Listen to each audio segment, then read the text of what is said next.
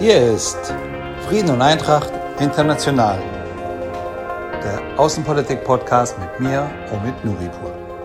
Willkommen äh, zu Frieden und Eintracht International, meinem Talk, das bisher anders hieß, aber ab jetzt heißt es so.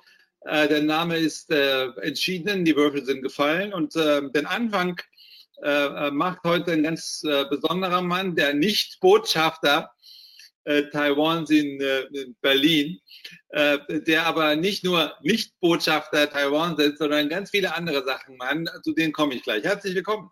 Ja, hallo, Herr Nuripur, freue mich, hier dabei sein zu können.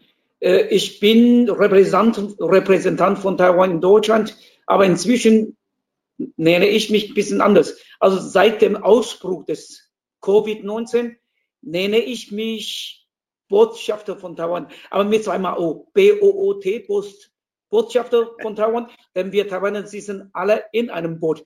Inzwischen vielleicht global gesehen sitzen wir alle in einem Boot, weil wir davon getroffen sind. Da macht, macht das Virus keinen Ausnahme. Die Viren kennen keine Grenzen.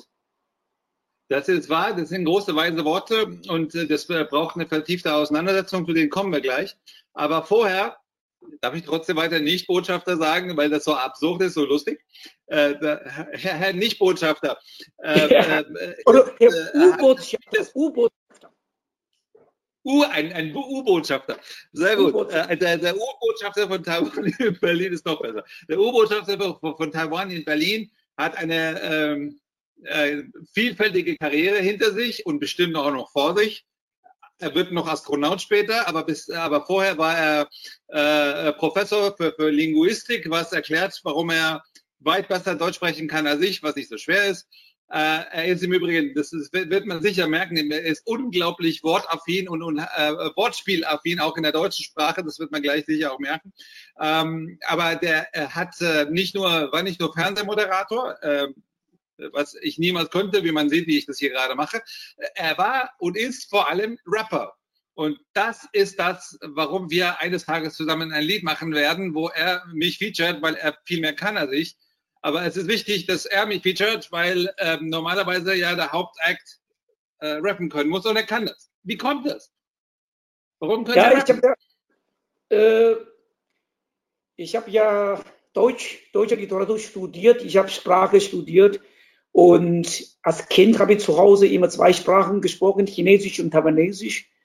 Und von, also von, Kinder, von Kindesbein an bin ich an verschiedenen Sprachen gewöhnt und habe dann im Laufe der Jahrzehnten habe ich dann ein Interesse für, für die Unterschiede beziehungsweise für die, was die Töne anbelangt, auch äh, ein großes Interesse entwickelt. Und Literatur, Sprache, die gehören da zusammen. Und irgendwann habe ich dann angefangen. Wie bitte? Wie viele Sprachen Sie rappen können? Also Taiwanisch, Chinesisch, ein bisschen Englisch, ein bisschen Deutsch, no, ein bisschen, a little bit Français. Okay, Französisch rappen. Ich habe ich hab auch mal Französisch gerappt. Das ist lange her, aber äh, das ist, ich bin beeindruckt. Äh, ich bin beeindruckt. Was ist denn, was ist denn so Ihr, äh, ein, ein, ein, ein, Franzö ein französischer Poet oder Schriftsteller, ich glaube, der heißt äh, Jacques Prévert. Ja, er hat ein, ein, ein, ja, ein Lied oder ein Gedicht geschrieben und ich finde es gut. Déjeuner, Déjeuner du Matin zum Beispiel. Ich finde, also die, die, die, die Situation, die darüber beschrieben wird mit dieser Sprache, fand ich persönlich, ich bin nicht gut in Französisch oder ich gekommen, aber diese Il a mis le café dans la tasse, il a mis le lait dans la tasse de café, il a mis le sucre le café au lait, avec le petit sucre, il a poney, il a bu le café au lait, il a reposé la. Also diese, und dann äh, vielleicht in, in, in, äh, in Taiwanisch und Chinesisch eine Gemischung, zum Beispiel, Taiwan, Wiki, ja, 去？是卡布奇诺矿泉水还是柠檬体？是俄阿米萨斯巴给蒂还是肯塔基？爸爸妈妈、奶奶、哎，大哥哥、大姐，das war ein bisschen so Chinesisch, Taiwanisch, Englisch und so weiter. Das ist bei uns in Taiwan äh, gang und gäbe. Also Taiwan ist eine ziemlich moder moderne Stadt und die jungen Leute, inzwischen die Älteren auch, da haben wir ein sehr, sehr äh, vitales kulturelles, kulturelles Leben. Und dazu gehört früher diese Country Road, amerikanische Einflüsse, Peters, äh, von Und ich habe in Deutschland, als ich in Deutschland studierte, gab es noch diese Trio, da, da, da, Anna, Robert, Maria, da, da, da. Oder ja, inzwischen ist es anders. Ne? China, China, Banana und Corona und so weiter. Ja, aber da müssen wir. Aber äh, ich habe hab drei Fragen. Ich habe drei ja. Fragen dazu. Das eine ist, äh, ich hatte mal einen Büroleiter, äh, ja. als er aufgehört hat, hat er ein Übergabegespräch gemacht äh, mit seiner Nachfolgerin und ihr gesagt, weißt du, das ist mal so, mal so, du machst es schon, das ist nicht so einfach mit Omid, aber du kriegst es hin. Aber das Wichtigste ist, du musst ihn daran hindern, dass er öffentlich rappt.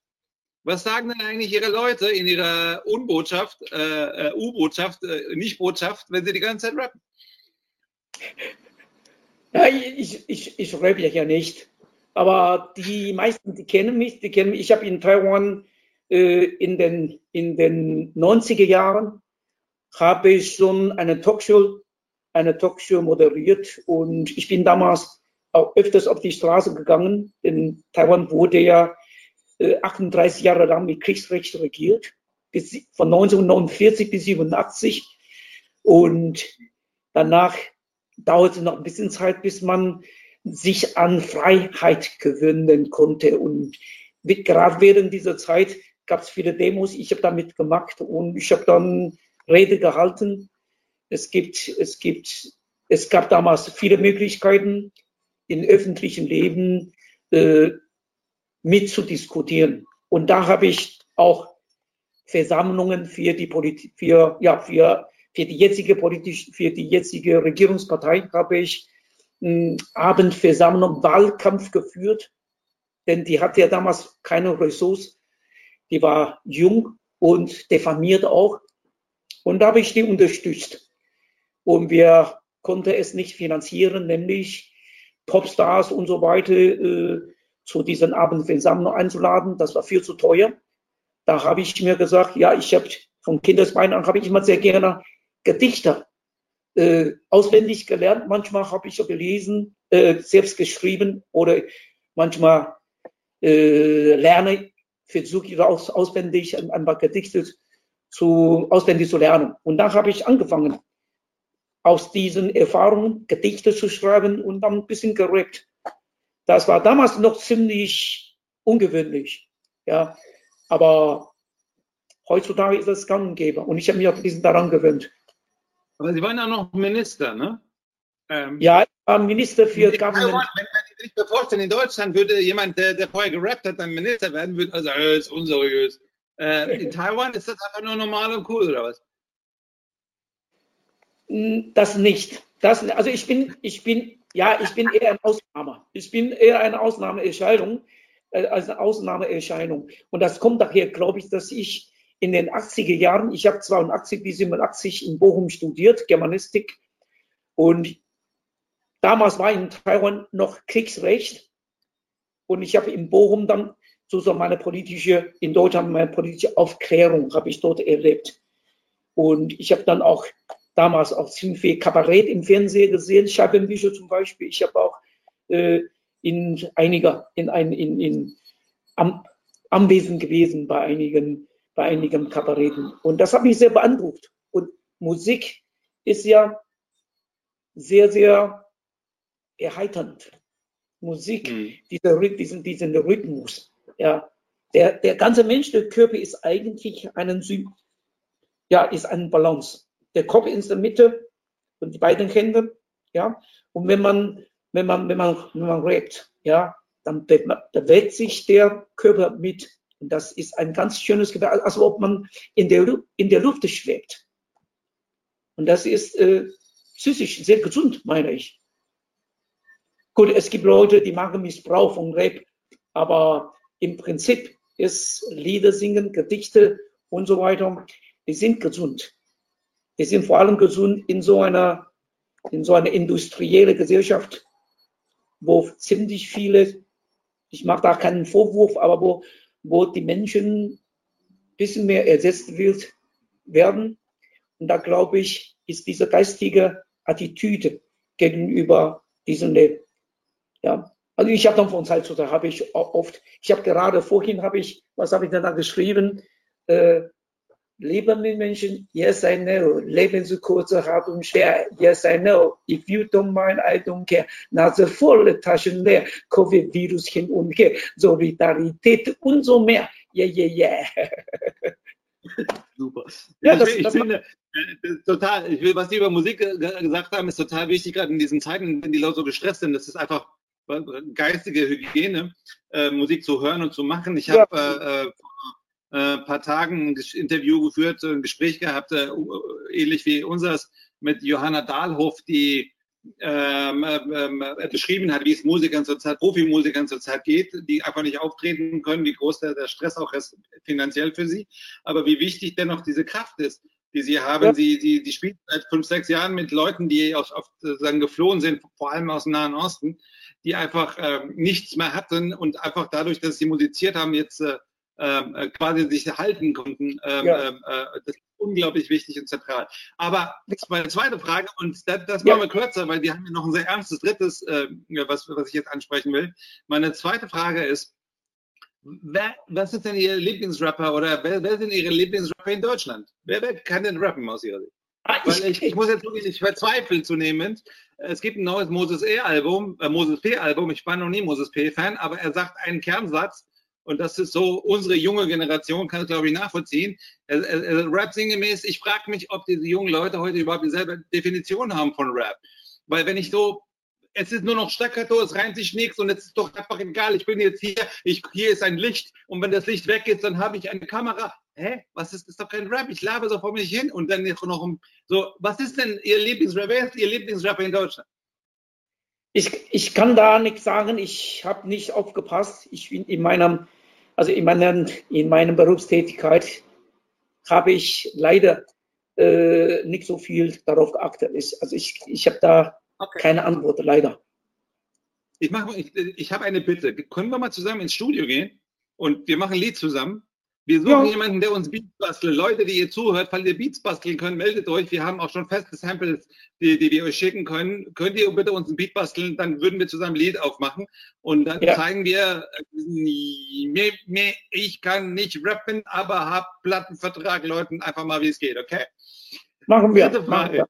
Ja. Äh, dritte Frage, herzlichen Dank dafür. Dritte Frage, äh, was ist eigentlich der Unterschied zwischen Taiwanesisch und Chinesisch in der Sprache? Entschuldigung, es ist eine äh, ignorante Frage, aber ich weiß es einfach nicht. Hast du, bis, hast du bis morgen Zeit? Äh, ja, aber ich glaube, da ja, hört niemand mehr zu. Äh, es gibt, es, es gibt keine chinesische Sprache, es gibt nur chinesische Sprachen. Äh, das ist, man kann sich ungefähr so vorstellen, äh, in Deutschland spricht man in Bayern hat man Dialekt. Oben hat man Dialekt. Äh, hier und da haben wir Dialekte und in China eigentlich das Gleiche, nur noch komplizierter. Wenn man heutzutage von chinesischen, von dem chinesischen äh, Standard, also Hochchinesisch sprechen würde, man sagt manchmal Mandarin, nur äh, Mandarin, Mandarin, ja, die Deutschen, die, viele, viele Leute, die, die viel gleich Gleichberechtigung, die, die mögen das nicht, denn dann sagen wir Mann darin, ja, dann wo ist dann die Frau, Mann darin und wo ist dann die Frau? Also da gibt es keinen Platz für Frau, das ist schlecht. Also Mandarin ist nicht gut, dann sagen wir Hochchinesisch und da gibt es Hochchinesisch eigentlich Peking-Chinesisch oder Nordchinesisch. Und in Taiwan, im Süden, in Südchina, in Taiwan äh, sprechen wir beides Hochchinesisch aber mit ganz ziemlich anderen Akzent. Wenn ich jetzt mit einem, einem Chinesen auf Deutsch, auf Chinesisch kommunizieren würde, würde mich sofort an meiner Aussprache, er würde mich auf jeden Fall verstehen, aber an meinem Akzent, an meiner Aussprache würde mich erkennen als Taiwaner und ich ihn auch.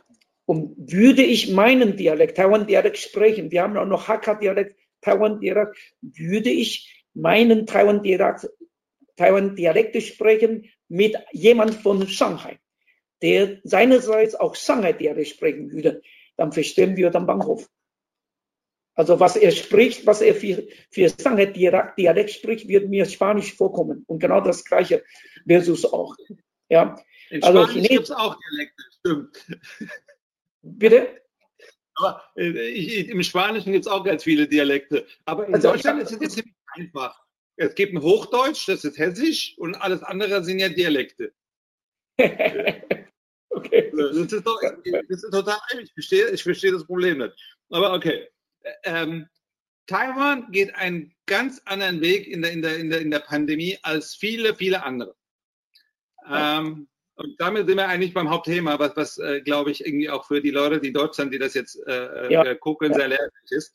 Weil Taiwan hat 30 Millionen Einwohner. Nein, glaube ich. 23, ja, 23, zwischen 23 und 24. Ja. 24 äh, Millionen Einwohner. Ja, ähm, ungefähr. Die Grenzen sind offen, die Flughäfen und die, äh, die, die Häfen sind offen. Null Cases. 0,0 Neuinfektionen seit, ich glaube, zwei Monaten oder so? Ja, im Land. Im Land, ja. Genau. Und wir, wie geht das? Wir haben, jetzt, wir haben bis jetzt 443 bestätigte Fehler. Sieben Tote. Äh, ja, das ist, das ist einer Eigenlob stinkt nicht. Das ist tatsächlich einer, ein Erfolg, eine Errungenschaft nur ich muss darauf hinweisen, dass wir diesen kleinen Erfolg mit hohem Preis gezeigt haben, und zwar vor 17 Jahren. Vor 17 Jahren, 2003, da war ja SARS. SARS, damals war Europa wenig davon getroffen. In ganzen Deutschland war, glaube ich, nicht mal zehn, äh, zehn Menschen davon getroffen. Aber äh, Taiwan war schwer davon getroffen. Über, wir wurden überrascht von diesen SARS, die von Südchina kamen wir waren völlig unvorbereitet und die Informationen, die wir von der chinesischen Regierung bekamen, waren entweder unvollständig und manchmal sogar Fake News. Äh, damals starben insgesamt global 780, ungefähr 700, knapp 800 Menschen. Ein Zehntel davon waren Taiwaner. 73 okay. Menschen, also ein Zehntel davon muss man sich vorstellen. Und da haben wir uns da haben wir uns gesagt, das soll uns nie wieder passieren. Und seitdem haben wir, also kurz danach haben wir schon verschiedenes Free-Bad-System aufgebaut, haben wir äh, zentrale, zentrales Kommando, Kommandozentrale für solche Fälle. Epidemie haben wir auf die Beine gestellt, und zwar von oben nach unten, von rechts nach links. Von zentral, also Bundesgesundheitsministerium, äh, bis nach unten hin und auch mit den Gesundheitsämtern von allen diesen äh, Landeskreisen, von diesen äh, äh, äh, Städten und so weiter. Und im Laufe der vergangenen Zeit haben wir immer, immer wieder, haben wir immer wieder zum Beispiel am Flughäfen, ohne dass viele Touristen, die nach Taiwan einreisen, vielleicht nicht unbedingt gemerkt haben, haben wir immer diese Wärmebildkamera. Mhm. Und als wir, als wir äh, quasi als Fiebermesser oder wie? Bitte? Also eine Bildkamera, was quasi Fieber misst, wenn jemand vorbeigeht. Oder? Ja, genau. No, man geht, man, man läuft da vorbei und wird dann sozusagen aufgefasst von dieser Wärmebildkamera und es wird dann sofort, es wird, es ist ja sozusagen im Netz und es wird dann sofort gemerkt, aha, der ist äh, über 38 Grad und das ist ein Symptom. Und der wird dann betreut. Ja. Oder der wird, der bekommt dann eine, eine, eine warme Warnung und er soll, er soll schon zurückkommen und er, wird, er muss dann auch die Reisegeschichte muss es dann ausführen. Also wir haben was, seitdem haben wir, also seit den letzten 13, 17 Jahren ist eine solche Maßnahmen, Präven, Präventionsmaßnahmen im Hinblick auf äh, Pandemie waren wir immer äh, darauf gefasst. Aber wie sieht denn diese Betreuung aus? Wenn jemand, jetzt kommt jemand über den Flughafen rein. Ich komme da rein, ich, ich lande in den Taipei am, am Flughafen und, und, und laufe da lang und die Kamera sagt, ey, der hat 38,4. Was passiert dann? Ich, ich kriege dann ein Formular auszufüllen und dann kommen Leute zu mir und sagen, übrigens, sie haben Symptome und, und, und dann. Ja, sie, werden, sie werden dann angehalten. Also na, nehmen wir das Beispiel, dass äh, das jetzige Beispiel. Ja. Wir haben äh, im Ende letzten Jahres, praktisch am letzten Tag vom letzten Jahr, am 31. Dezember, haben wir nach unseren Analyse und Feststellungen haben wir eine E-Mail geschrieben am WHO. Und darin haben wir gesagt, aufgrund unserer neuesten Informationen von China gibt es dort sieben bestätigte Fehler. Es sah aus nach, wir wussten natürlich nicht ganz genau, was das ist. Es stellt sich später heraus, das ist äh, Covid-19 oder Wuhan-Covid.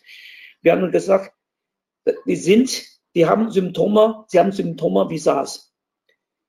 Die sind, und das ist wichtig, die sind bereits isoliert worden, bevor sie behandelt wurden. Mhm. Und das heißt, wir erinnern uns an diese bösen Erfahrungen von SARS in zwei, im Jahr 2003. Auch hat nicht darauf reagiert. Wir aber haben folgende Entscheidung getroffen. Zwei Tage danach haben wir die äh, Fluggäste aus China, äh, aus, aus Wuhan.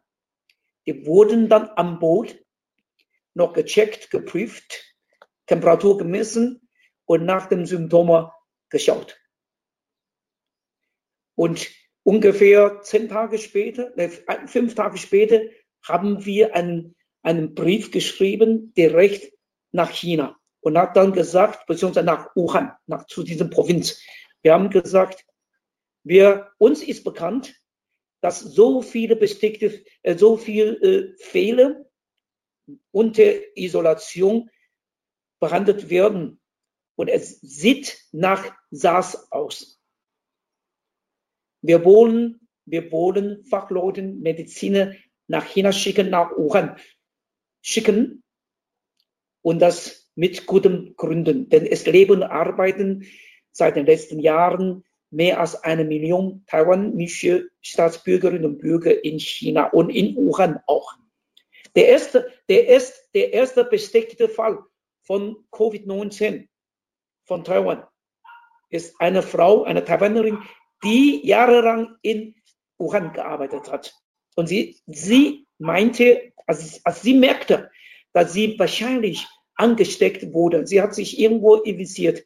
Dann hat sie, damals gab es noch diese Kontrolle nicht, hat sie sich in die Maschine äh, gesetzt und ist nach Turin, nach geflogen.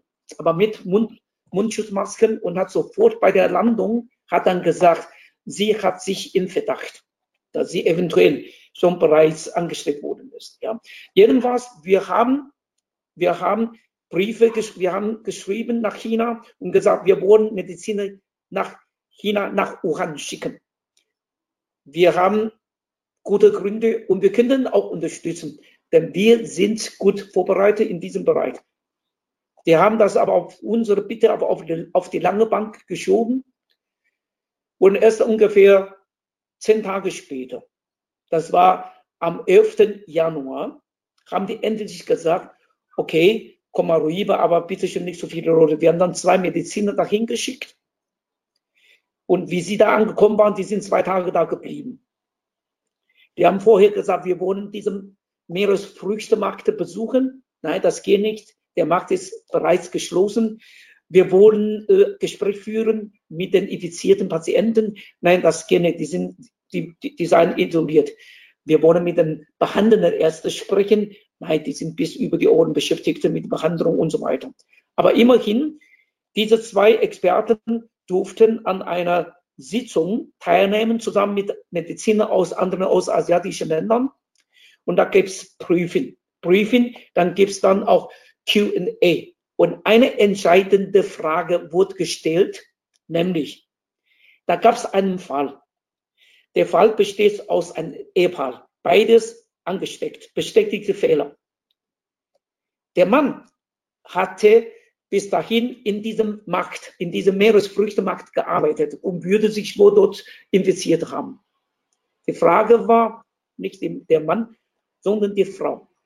Die Frau hat dort nicht gearbeitet. Die Frau war nicht in diesem Markt gewesen und ist trotzdem infiziert. Und das bedeutet, der Mann mag von den Fischen oder Wildtieren in dies, auf diesem Markt infiziert wurde, worden sein, aber die Frau sicherlich von dem Mann. Und das ist ein klarer Hinweis darauf, Übertragung des Erregers von Menschen zu Menschen ist nicht nur möglich, sondern bestätigt worden. Hm. Die haben keine definitive Antwort gegeben. Die Chinesen haben nur gesagt auf diese Frage, ja, ist nicht auszuschließen, aber das ist noch nicht bestätigt worden. Für uns und für die anderen Mediziner war es ein klarer Fall. Die kamen zurück zwei Tage später und dann haben wir am, am 17. haben wir dann die Flüge, die Fluggäste aus China, aus, ne, aus Wuhan, haben wir dann gestoppt. Haben wir dann gestoppt. Zehn Tage später die, die ganze Fluggäste aus China oder Flüge aus China gestoppt. Und im Februar haben wir dann aus, ja, haben wir dann ganz von aus ganz Flüge aus China haben wir gestoppt. Und wichtig war, wir haben äh, Big Data aufgestellt und Big Data von den äh, Daten von einmal Versicherungs, äh, Versicherungs aus diesem Versicherungskarte. Wir haben in Taiwan eine, eine, eine vollständige Versicherungssystem. Jedes Kind, jeder Bürger müssen mitmachen. Die sind mhm. versichert durch diese, also es umfasst, umfasst sozusagen äh, 24 Millionen, äh, 23 Millionen Menschen und Ausländer, Studenten, die dort, die sind alle anbezogen in diesem Versicherungssystem. Jeder hat eine Karte, eine digitale Karte. Und dann haben wir auch Daten, eine Datenbank für Anreisende, für Anreisende und vor allem die beiden Datenbanken haben wir zusammengestellt. Und jetzt kann man sozusagen in diesen, wenn irgendjemand Symptome zeigt und unterdrückt wird, und diese Versicherungskarte, da drin kann man die Reisegeschichte in den vergangenen Tagen, kann man erkennen, aha, der hat jetzt Fieber, der hustet und der ist letzte Woche von China zurückgekehrt, wo er sich zwei Wochen oder einen Monat aufgehalten hat. Und bei solchen Fehlern werden dann Sonde behandelt. Auf diese Weise haben wir viele Fehler sozusagen bei der, äh, bei, äh, schon lange bevor es zum Ausbruch kommt, zum, zum äh, äh, äh Cluster, äh, Ansteckung gekommen ist, haben wir schon gestoppt. Und auf diese Weise äh, haben wir zum Beispiel äh, in, am Flughafen am Flughafen gibt es so sogenannte Quarantänetaxen. Und das sind für die Leute, die gestern, egal, Taiwaner oder Chinesen oder Ausländer, schon in, im Februar, März, wenn die eingereist sind und bei dieser, die müssen schon damals, müssen schon eine Gesundheitskarte ausführen, würden dann, jeder wird dann äh, Temperatur gemessen und wer hustet und, und äh, äh Fieber hat, der so mit diesen, mit diesen äh, Quarantänetaxi entweder nach Hause gebracht, wo er oder sie ein einzelnes Zimmer mit, äh, mit Dusche und so weiter für sich hat, oder er wird zu diesen Vertragsquarantäne-Hotels geschickt, wo er ein Zimmer für sich hat, wo äh, das Hotel sozusagen darauf vorbereitet ist, solche Gäste zu betreuen. Und die Handy. Die Handynummer wird dann registriert. Man bekommt dann ab dem nächsten Tag vormittags einen Anruf und wird dann gefragt, hallo Herr so und so oder hallo Handynummer so und so, äh, haben Sie heute schon Temperatur gemessen? Wenn Sie das vergessen haben, tun Sie das bitte oder abends soll ich das nochmal machen und gibt es dann immer diese Kontakte. Ja, also gleich für 14 Tage und auf diese Weise haben wir dann auch besteckte Fehler den festgemacht, beziehungsweise haben wir bestimmte Verdacht auch zerstören können. Sie können sich ich, vorstellen. nee, ich bin total dankbar. Ich höre auch total gebannt zu. Ich glaube, das ist unglaublich lehrreich. Aber eine Sache verstehe ich noch nicht. Ähm, alles, was Sie beschreiben, ist ja darauf basierend, dass äh, Leute äh, sofort und frühzeitig äh, quasi äh, sagen, äh, sonderbehandelt werden, die Symptome haben. Nun haben wir aber eine kritische Masse an Leuten, äh, erwiesenermaßen, die infiziert sind und der Krankheitsverlauf läuft komplett symptomfrei. Ähm, aber die Leute verbreiten das Virus doch auch. Äh, wie ja. machen die, wie, wenn Taiwan quasi auf die Symptome den absoluten Schwerpunkt legt, am Ende gibt es sieben Tote bei 24 Millionen Leuten. Was, wie, wie geht das? Ja, wir haben, wir haben, ich nenne es ein ganz konkretes Beispiel, um diese Lage zu erläutern. Vielleicht erinnern Sie sich an einen Fall, da gab es einen Kreuzfahrtschiff, ja. heißt äh, Diamond Princess. Und die waren, die waren für einen Tag, bevor das Schiff nach, China, äh, nach Japan äh, fuhr, fuhr, haben sie sich einen Tag, für einen Tag in Taiwan, in Nord-Taiwan sich aufgehalten. Die waren in Taipei, die waren in New Taipei City, die waren in Geelong. Drei, alle drei zusammen, wenigstens sieben Millionen Menschen. So, man hat festgelegt, wer waren dort, wie viele waren dort gewesen. Das konnte man verstehen. Die Frage war ja, die Leute, also die Taiwaner oder die taiwanischen Touristen, die da in, in, in diesen Gegenden sich aufgehalten haben. Das waren 600.000. Ja, durch hm. diese GPS hat ja. das Zentralkommando Zentral jetzt festgestellt. Es waren ungefähr 600.000 Leute.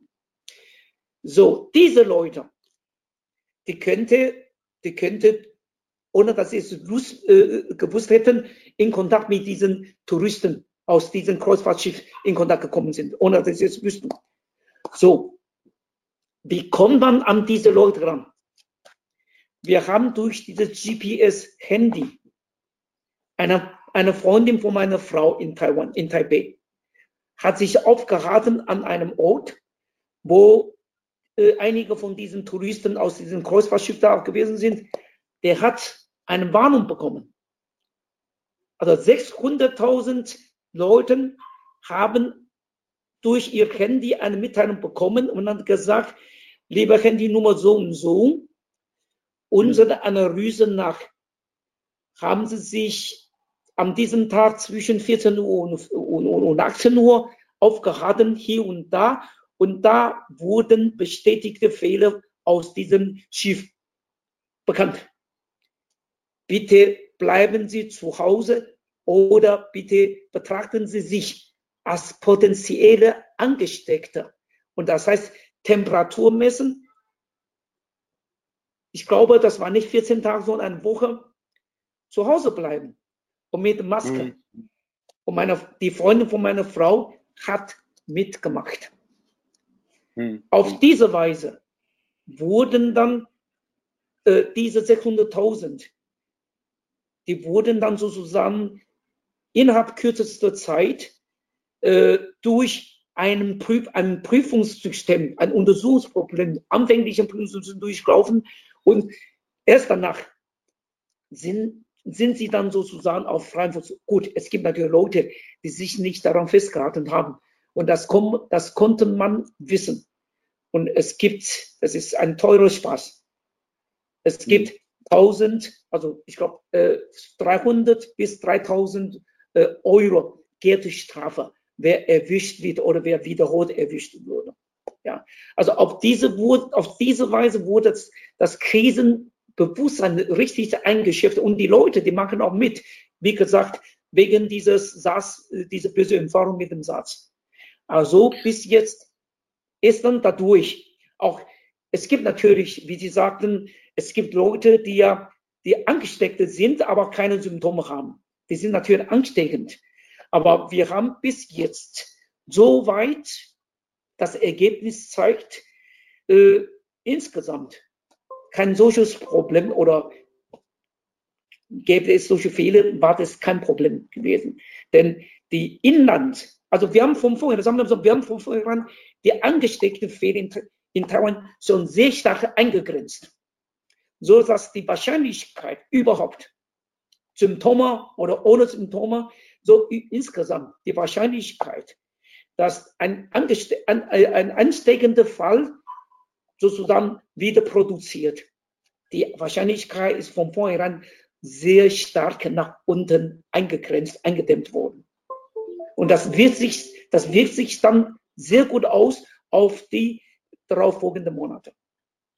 Also ich, wenn ich richtig zusammenfassen kann, das ist eine, komplexe Mischung von äh, Erfahrungen, die man gemacht hat und deshalb besser vorbereitet war. Natürlich ein bisschen die Insellage des Landes, die begünstigt, dass man das, natürlich das auch die Fall.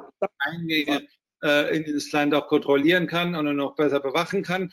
Technik, ähm, Tracing und ähm, ähm, ähm nicht nur Tracing und, und Tracking, sondern, sondern auch sagen Wärmekameras und so weiter und so fort. Und vor allem Digital, ganz viel digitale Betreuung. Awareness.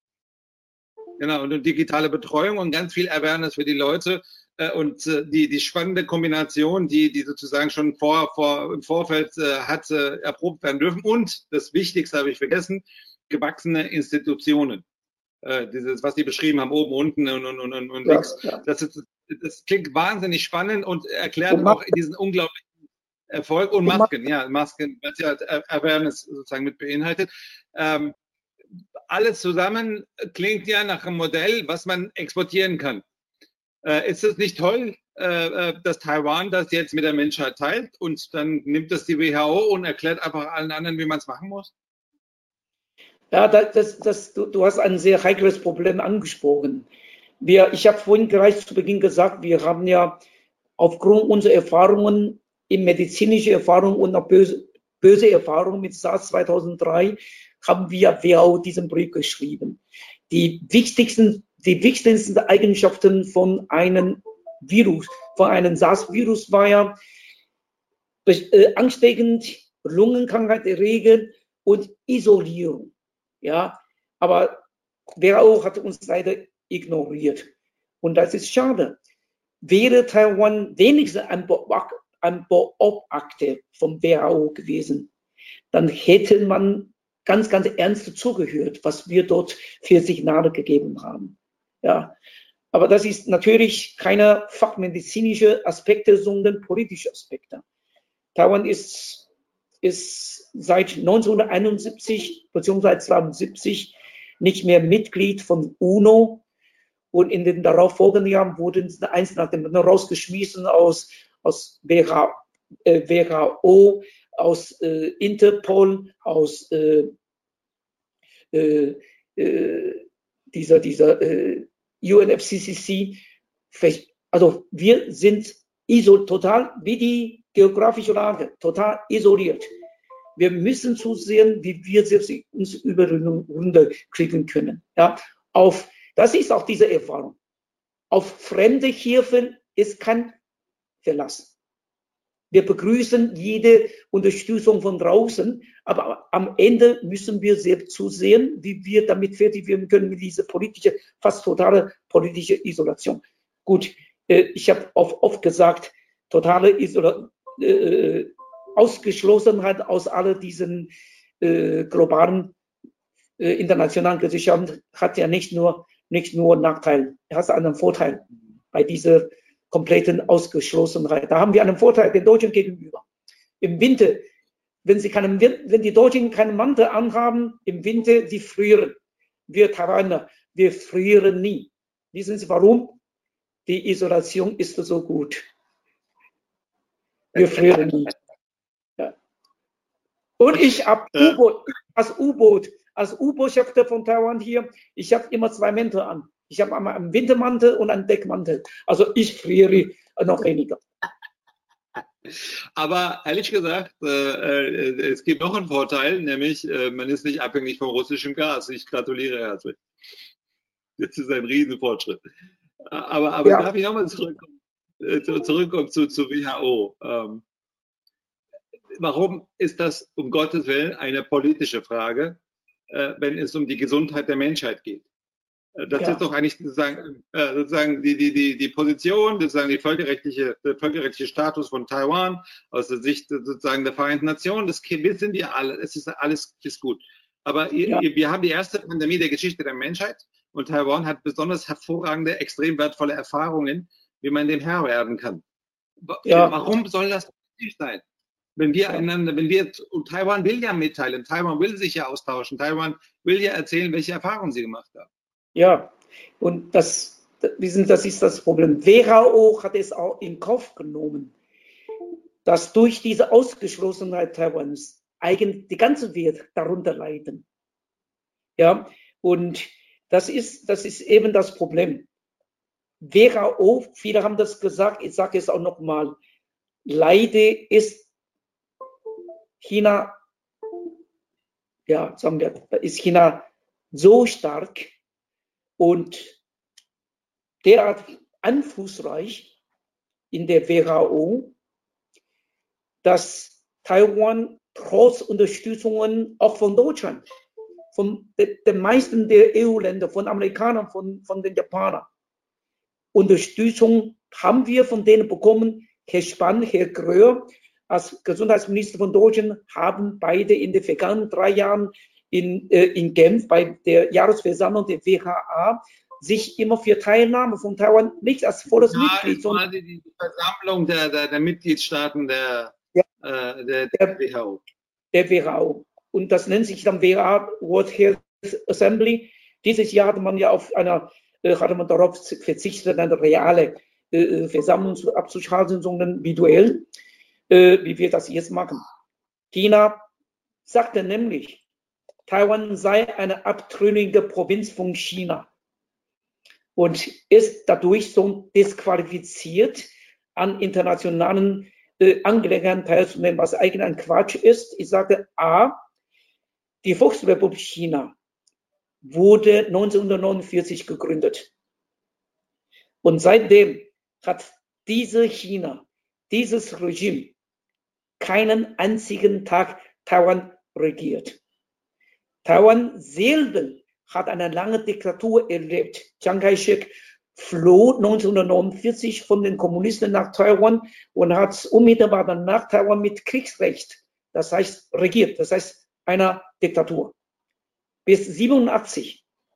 Und wir haben mit Unterstützung von der Werte draußen, mit Amnesty International, aber wir haben auch auf eigene Faust diese Diktatur überwunden und aus dieser Diktatur mit hohem Preis eine Demokratie äh, entwickeln können. Die ist sozusagen ein Leuchtturm äh, für den ganzen chinesischen Kulturkreis. Und da sind wir, da sind wir dadurch ein Dorn in den Augen von China geworden. Dann sind wir ein, ein, ein, ein, ja, ein Stachel in deren Fleisch. Denn die behaupten immer, äh, Menschenrechte wie Redefreiheit, Versammlungsfreiheit, mehr Parteiensystem, die würden nicht zu dem chinesischen Kulturkreis gehören. Und wir Taiwaner, wir Idioten, wir stellen diese Behauptung Tag und Nacht mit, ja, mit Praxis das Gegenteil unter Beweis. Darf ich mir eine Anekdote erzählen? Ich muss eine Anekdote erzählen. Ich war ja. Ende 2003 in Kairo, in einem dieser legendären Kaffeehäuser, wo man zehn Sekunden sitzt und plötzlich über die ganze Menschheit diskutiert mit allen. Ja. Äh, und äh, es war sehr lebhaft, sehr laut, äh, sehr schön äh, und äh, sehr klassisch, wie, wie Kairos Kaffeehäuser halt nochmal diskutieren. Und irgendwann mal sagte ich äh, in irgendeinem Atemzug, ähm, in einem Satz hintereinander Demokratie und Freiheit. Dann war plötzlich Ruhe im ganzen Café und jemand fragte mich dann, man muss wissen, das war ein halbes Jahr nach dem Irakkrieg und, und all dem, was George W. Bush gesagt hat, warum der Irakkrieg ist, fragte jemand, sag mal, bist du eigentlich amerikanischer Spion? Ah, weil ich Demokratie und Freiheit. Nur, nur, nur, weil man von Sprache und Demokratie gesprochen hat. So. Ja, ja, nee, ich habe ich hab dann ein bisschen überlegt und überlegt und ich war jetzt sprachlos. Und dann hatte ich, eine, dann ist mir die eine Frage gekommen. Und die fällt mir immer wieder ein, wenn sozusagen Menschenrechte kulturalistisch relativiert werden ähm, ich habe gefragt, werdet ihr gerne gefoltert? Und niemand wird gerne gefoltert. Und gefoltert wird niemand gerne und in keiner Kultur.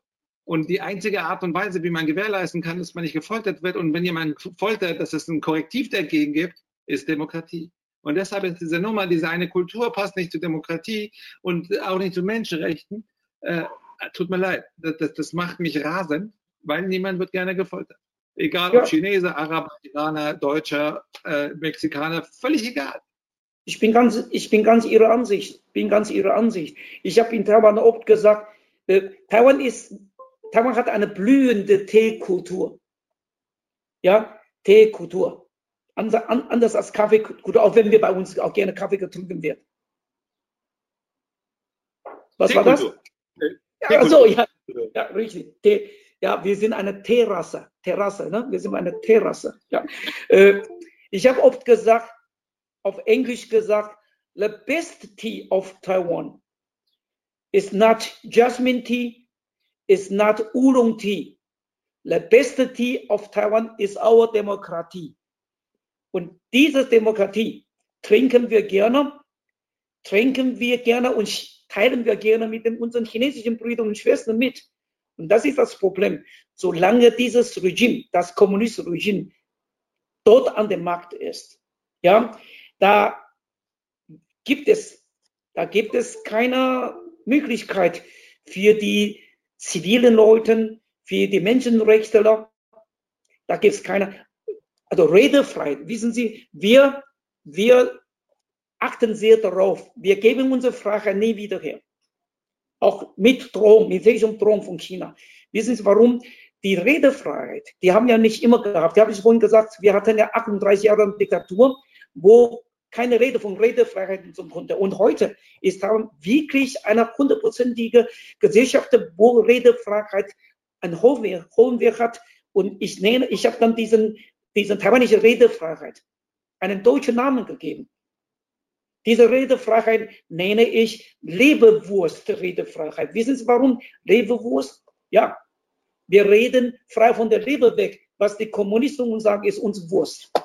Ja, also die, die, die, Wobei die ich sagen muss, Leberwurst, ja. ich kenne nur Leberkäse äh, und, und, äh, und, äh, und äh, äh, Handkäse mit Musik. Leberwurst, naja, okay. Aber ich verstehe das total gut. Ja, äh, von daher, von daher, wenn, wenn, wenn wir sagen, warum WHO Taiwan nicht annimmt, obwohl WHO sich um Taiwan werben soll, das tun sie nicht. Im Gegenteil, sie stoßen wir ab. Warum? Der, der arme Pedro, der Generaldirektor, der steht ganz, ganz unter Druck von China. Und das, was, was, uns, was uns ärgert, ist, hm. wie kann man behaupten, dass eine Demokratie, die ja überall anerkannt ist, zwar nicht als souveräne Staat, aber als Demokratie, wie kann eine solche Demokratie ein Teil von einem Land wo nicht mal äh, Religionsfreiheit gibt, wo es nicht mal Redefreiheit, wo es nur eine Partei gibt.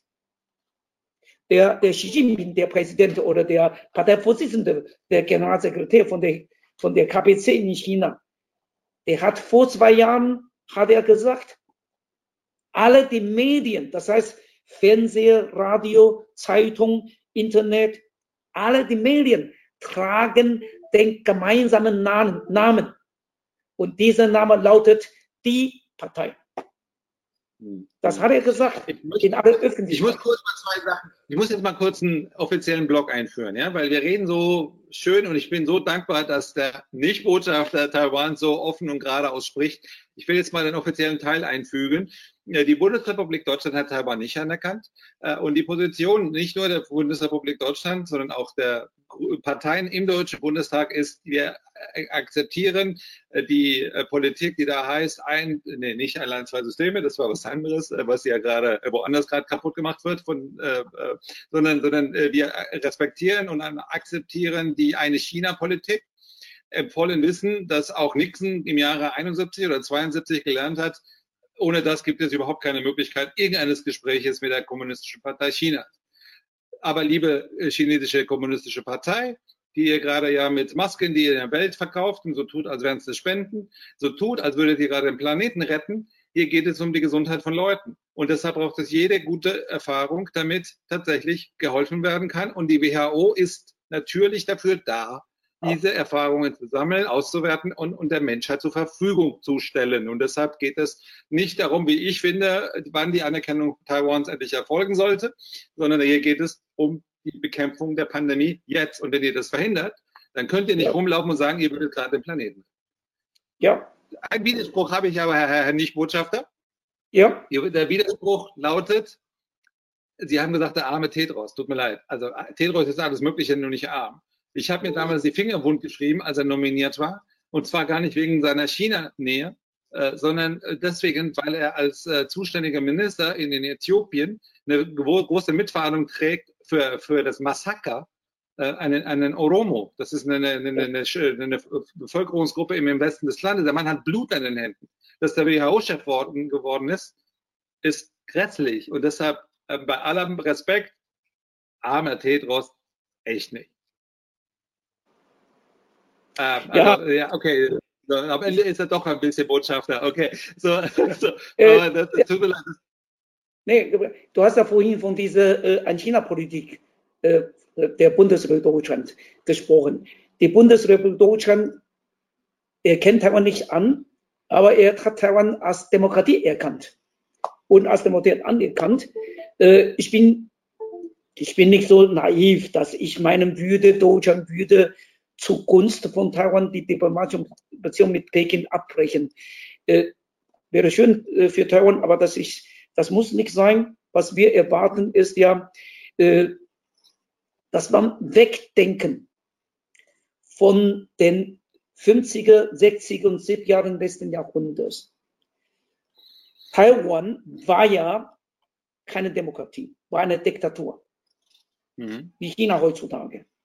Aber seit 87, seit 87 ist Taiwan nicht mehr Diktatur. Seit 87 und vor allem in den vergangenen 30 Jahren ist Taiwan, wie gesagt, ich, darf mich dessen rühmen, zu behaupten, ist Taiwan eine vorbildliche Demokratie äh, für chinesischen Kulturkreis, aber auch für die Regierung dort. Ich habe immer gesagt, es ist tatsächlich äh, eine Demokratie, die ja nach dem Prinzip, nach dem Volkswagen-Prinzip handelt. Wissen Sie, was Volkswagen-Prinzip für taiwanesische Demokratie heißt? Volkswagen heißt in diesem Wort, wir sind das Volk und dürfen es auch wagen. Wir haben seit zwei Demokratie läuft und läuft und läuft, aber äh, wir, wir, wir erwarten nur, dass die neuen, der Status quo ist seit 30 Jahren nicht mehr der alte Status quo. Vor 30 Jahren, als Taiwan, als Deutschland Taiwan nicht anerkannte, als die ganze Welt Taiwan nicht anerkannte, da war, ja, da war im gewissen Sinne in Ordnung, weil Taiwan ja eine Demokratie, äh, keine Demokratie war, sondern eine Diktatur. Aber inzwischen ist Taiwan eine anerkannte Demokratie. Und dementsprechend habe ich oft gesagt, Deutschland brauchte, Deutschland muss diese Ein-China-Politik dahingehende ändern, nämlich nicht mehr Ein-China-Politik, sondern eine China-Politik. Anstatt eine China-Politik müsste Deutschland, nicht nur Deutschland, die ganze EU wir brauchen eine China-Politik. Und neben dieser China-Politik gibt es dann eine Taiwan-Politik. Von mir aus muss diese Taiwan-Politik auf der gleichen Augenhöhe stehen mit der äh, äh, äh China-Politik. Denn wir haben das Schließaugen. Aber Schließaugen haben muss ja nicht ausschließen, dass wir auch Schließohren haben. Ich darf es mir leisten, von Schließaugen zu sprechen, weil wir ja Schließaugen haben. Nein, nein, nein, ich darf mir leisten, jetzt mir die Ohren zu tun. Ähm, ich, mir wird gesagt, ich soll diese, diese, diese, diese Talkformate nicht länger machen als zehn Minuten. Da wir die zehn Minuten gleich geschafft haben, äh, äh, einfach eine letzte Frage und ein Wunsch. Äh, der Wunsch ist, äh, dass ich wünsche mir so dermaßen, dass der Impfstoff bald kommt und zwar wenn es nach mir geht, wenn jetzt, das Leben ist kein Wunschkonzert und Hauptsache, es kommt ein Impfstoff und rettet Leben.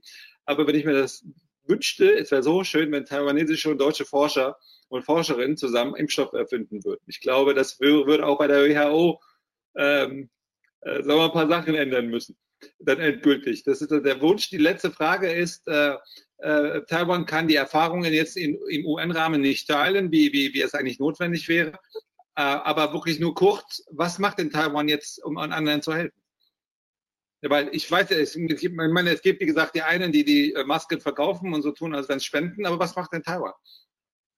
Taiwan hat in den vergangenen Jahrzehnten eigentlich schon immer zugesehen, nämlich dass Entwicklungsländer in Afrika, in manche in Südamerika, in äh, South China Sea, wir haben jahrzehntelang unsere medizinische und agrarwirtschaftliche Fachleute dahin geschickt, und die Leute zu unterstützen.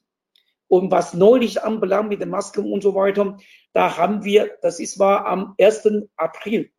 Am 1. April, also vor anderthalb Monaten, hat unsere, äh, äh, vor zwei Monaten hat unsere Präsidentin bekannt gegeben, am 1. April, und hat gesagt, so ab heute sind sind wir in der Lage, der, den Bedarf an Maske in Taiwan Inland zu decken. Und der Moment ist gekommen, dass wir auch den Ländern, die schwer davon getroffen sind, die Schutzmasken brauchen, diesen Ländern unter die Arme zu greifen. Und da haben wir äh, gleich äh, 50 Millionen insgesamt äh, Masken in vier, in vier äh, Aktionen haben wir gespendet, darunter eine Million am 9. April sind in Frankfurt gelandet für Deutschland. Inzwischen sind äh, nochmal eine halbe Million unterwegs. Also wir bieten auch an Zusammenarbeit in diesem Bereich, was Impf, was Testmöglichkeit anbelangt, was Impfentdeckung, äh, Erfindung anbelangt. Da gibt's auch bei uns in Taiwan etliche Leute, prominente Wissenschaftler und Zusammenarbeit werden ja nach Deutschland, nach Europa, nach USA hin äh, auf die Wege gebracht. Ich danke herzlich für diese Hilfe. Wir haben mittlerweile auch selber gebastelt. Ja, Sieht so aus. Okay. Äh, das kriege ich gerade nicht hin. Ich danke herzlich, äh, nicht nur für diese Hilfe, nicht nur für diese großen Erfahrungen, äh, sondern vor allem fürs Teilen und für dieses Gespräch. Ähm, ähm, ähm Herr Nichtbotschafter, Entschuldigung, ich kriege das. Äh, U-Botschafter. Äh, Herr U-Botschafter, ich danke herzlich äh, äh, für das, was, was, was Taiwan auf die Beine stellt und, und dafür, dass Sie so ansprechbar sind, da sind. Und ich miete schon mal ein Studio, wenn einer von euch jetzt ein Beat schickt, damit wir miteinander endlich mal ein Lied aufnehmen können über Freiheit und was es bedeutet, zum Beispiel eine Diktatur zu überwinden. Ich glaube, ich ja. kann aus meiner eigenen Biografie nicht das überwinden, aber was Unfreiheit bedeutet, auch das eine oder andere dazu. Beitrag. Herzlichen ja. Dank und wir sehen uns wieder, wenn es wieder heißt äh, Frieden und Eintracht international. Adios. Gerne. War eine Freude. Tschüss.